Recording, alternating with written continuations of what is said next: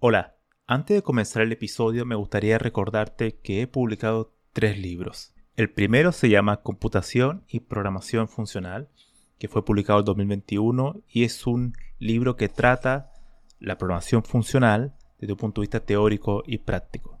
El segundo se llama Mentes Geniales, la vida y obra de 12 grandes informáticos. Esta es una obra que repasa la historia de hombres y mujeres que fueron relevantes en la historia de la computación. Y el último, el más reciente, se llama Principios de Programación, donde explico una nueva forma de entender la programación a través de ocho conceptos. Todos estos libros se pueden encontrar en librerías en España o en Amazon y también en Latinoamérica se puede encontrar a través de Mercado Libre y Busca Libre. Para más detalles pueden visitar mi sitio web camilochacón.com. Bienvenidos a este nuevo episodio. En esta ocasión va a ser un tanto diferente al resto porque les comentaré tres cosas divertidas que he conocido en la programación. Número 1.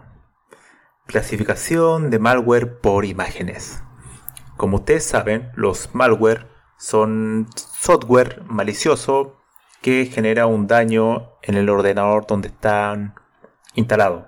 Por ejemplo, el ransomware o otro tipo de malware que se reproducen en todos los ordenadores de la red y lo infectan robando datos o definitivamente dejándolos eh, fuera de operación.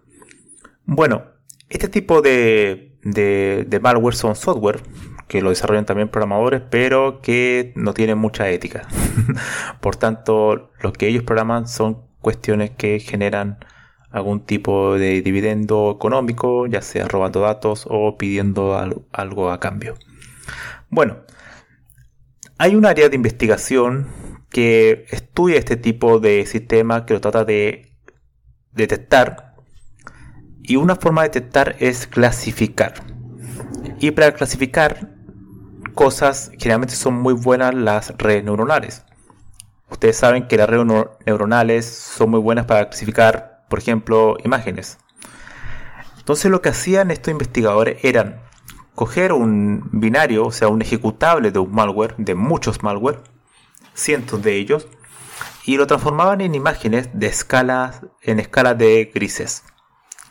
Entonces la hipótesis es que en esa imagen podemos encontrar patrones visuales que son similares a algún tipo de malware. Y eso tiene sentido porque los malware lo que se hacen es generalmente la estructura, su código, que generalmente está escrito en C, es similar uno a otro. Generalmente hacen ciertas, cierto tipo de operaciones en una sección del código y hay ciertas similitudes entre ellos a diferencia de un software empresarial que generalmente no tiene ese tipo de estructura de código. Entonces, lo que ellos hacían era transformar ese ejecutable a imágenes en escala de grises. Entonces, por ejemplo, si vemos que todos los malware de ese tipo en particular tienen una mancha gris en la esquina, podemos darle una probabilidad que sea un malware. Eso fue genial. Yo lo encontré realmente alucinante. Pues claro, cualquier cosa que está en el ordenador son bytes y los bytes lo podemos transformar en imágenes.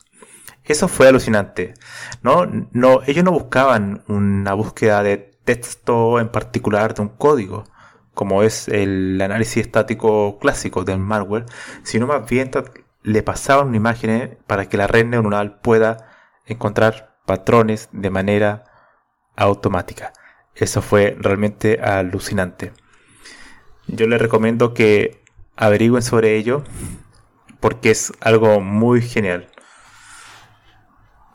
La segunda cuestión divertida son unas pequeñas cositas que van generalmente por la tierra. Se llaman hormigas, los insectos. Estos pequeños insectos que tienen comportamiento inteligente en particular cuando se unen en equipo, cuando colaboran entre sí. Una hormiga individual no tiene mucho, mucha inteligencia, es bastante tonta, no, no sirve de mucho, pero una vez que está dentro de la colonia y todas ellas trabajan en pos de un objetivo es que realmente hacen cosas sorprendentes para hacer sobrevivir su hormiguero y por tanto hacer sobrevivir a la hormiga reina. Este tipo de insecto ha quedado bastante estudio y también en la informática, pues en 1991 Marcos Dorigo en su tesis doctoral propone un sistema que él lo llamaría AND System, sistema de hormiga, que sería el primer algoritmo ya desarrollado con una cierta teoría de fondo que propone llevar una cierta metáfora del comportamiento de las hormigas a la computación a través de, por ejemplo, buscar caminos eh, dentro de un grafo grande, típicos problemas de combinatorios, que en donde no hay una solución exacta que se pueda computar porque son demasiados pasos que hay que realizar. Simulando entonces el comportamiento de hormigas podemos ir encontrando patrones heurísticos que nos aproximan a una solución aceptable. Y para esto, bueno, se hacen, eh, replican comportamiento a través, por ejemplo, de la matriz de feromonas, que las feromonas son estos químicos que van dejando las hormigas en el camino para que otras hormigas eh, digan, ok, bueno, este lugar parece que es bueno, vamos a seguir por aquí. Bueno, la misma idea se aplica para este tipo de algoritmo, donde una matriz con, con pesos, una vez que se encuentra un camino más o menos bueno en un grafo, se le informa a las demás hormigas que vayan por ahí, que hay, que hay una mayor probabilidad que en ese camino haya buenos resultados. Es algo genial. A mí me, voló la cabeza cuando lo conocí y así hay muchos otros tipos de algoritmos basados en el comportamiento de la naturaleza que funcionan muy bien en problemas de la vida real. Y fue genial. Yo se lo recomiendo a todos que investiguen sobre este algoritmo que se abrevia ACO como eh, Colony Optimization. Es muy interesante y realmente muy divertido de implementar. El tercer y último punto son los compiladores, o mejor dicho, el diseño de lenguaje de programación. Eso fue realmente genial. Cuando me adentré en ello allá hace muchos años atrás, creando pequeños intérpretes, entender cada fase del compilador, el análisis léxico, el análisis sintáctico, previamente definir la gramática, todo ese tipo de cosas que se van conectando en una caja tras otra fue algo realmente alucinante. El poder ejecutar algo con tu sintaxis que tú definiste es algo genial. Yo se lo recomiendo a cualquier programador e informático porque la informática se basa en lenguajes. El corazón de la informática es solo el lenguaje. Todas las áreas de la informática están impregnadas de algún tipo de lenguaje. Pueden ser lenguajes muy generales como Python, Java, C o lenguajes de dominio específico como SQL, como el mismo R, y así otros más que son más de scripting, más pequeñitos, como AWK, o cualquier de estos tipos de lenguajes que uno ocupa en la terminal de Unix, que también son lenguajes, a través de comandos.